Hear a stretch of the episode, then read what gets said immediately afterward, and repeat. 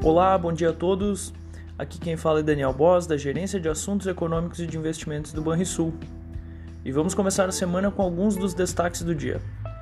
Os futuros americanos têm resultados variados nesta segunda, à espera do início da temporada de divulgação de resultados em Wall Street.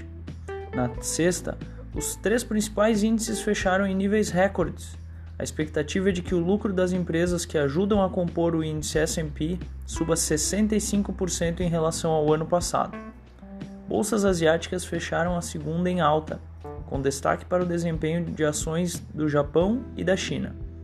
Além disso, investidores continuam a monitorar a situação da Covid-19 na Ásia e no Pacífico.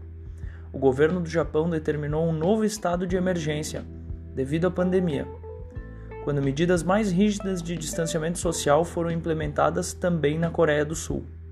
Na Europa, o índice Stock 600, que reúne as ações de 600 empresas de todos os principais setores de 17 países europeus, se mantém estável. Os setores de recursos básicos, bancos e viagens são os que operam no negativo.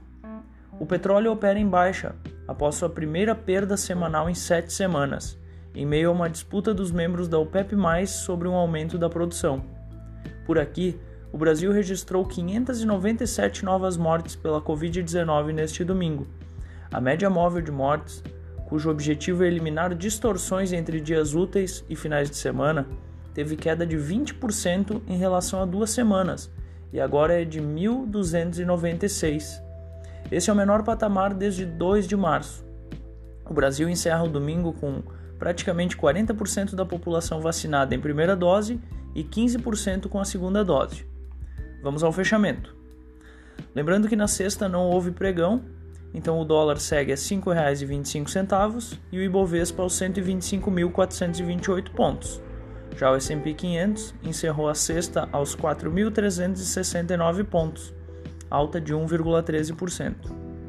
DI futuro para janeiro de 2022, o juro curto, registra 5,81%.